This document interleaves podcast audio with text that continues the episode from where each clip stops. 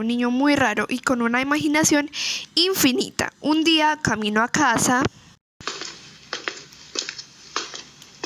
vio una caja la cual le llamó, le llamó mucho la atención. No la abrió hasta llegar a casa. Al llegar a casa, corrió a su habitación muy rápido, con la curiosidad contenida. Se olvidó hasta de saludar a su mamá. Se sentó en su cama y abrió la caja rápidamente.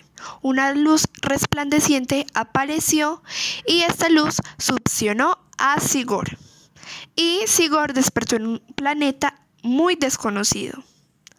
Allí habían seres con unas características no tan peculiares, lo cual esto asustó a Sigor. Entonces se escondió. Los seres notaron su presencia y le preguntaron quién era o qué hacía aquí.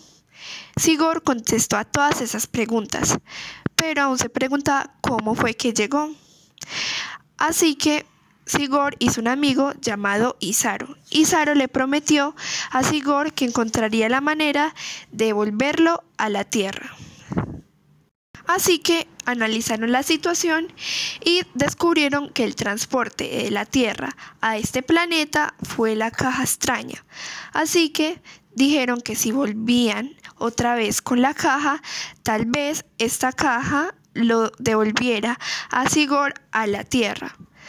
Así que se preguntaron la manera de cómo volver a encontrar esta caja. So saw on strain box equal to the one that Sigurd saw on the earth. They cooked the box and Sigurd tripped and opened the box in Anbertil and Sigurd returned to earth. His arrival was very sudden and he did not have the opportunity to say goodbye to Isaru, but he kept in touch means of field letters. The end.